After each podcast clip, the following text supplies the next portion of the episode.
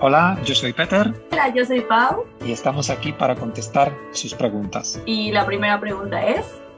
Nos pregunta Armando de Argentina, que es una pregunta muy interesante, que va a estar en Praga, pero le van a sobrar algunos días y quisiera descubrir algo fuera de Praga. ¿Y qué lugares fuera de Praga le recomendamos visitar como excursión de un día?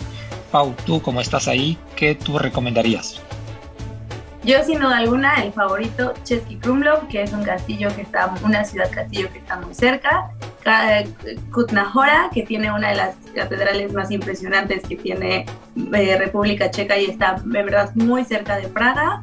Eh, Carlo Vivari, para que puedan conocer las aguas termales.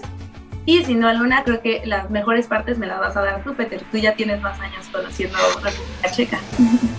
No, yo quizá voy a recomendar algo que está un poquito más cerca. Tú recomendaste Chesky Krumlov, que son 170 kilómetros, Karlovy son 120 kilómetros, Kutna ahora está cerquita, 60.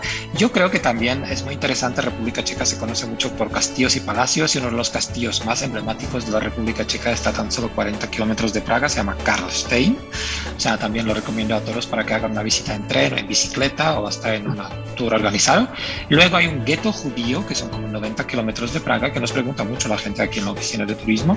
Eh, se llama Teresín, son como 90 kilómetros, es un gueto judío, durante la Segunda Guerra Mundial era un gueto judío, y también el cuartel, eh, digamos, del Gestapo en, la República Checa. Y si les gusta buen, una buena cerveza, yo creo que no le queda de otra de irse a la ciudad de Pilsen, son 90, 100 kilómetros de Praga, y se puede visitar la fábrica de la cerveza que es la Pilsen original, que hoy en día se vende en todo el mundo.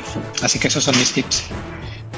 Recuerden mandar todas sus preguntas a nuestras redes sociales, Facebook, Twitter e Instagram y estaremos contestando todas sus dudas.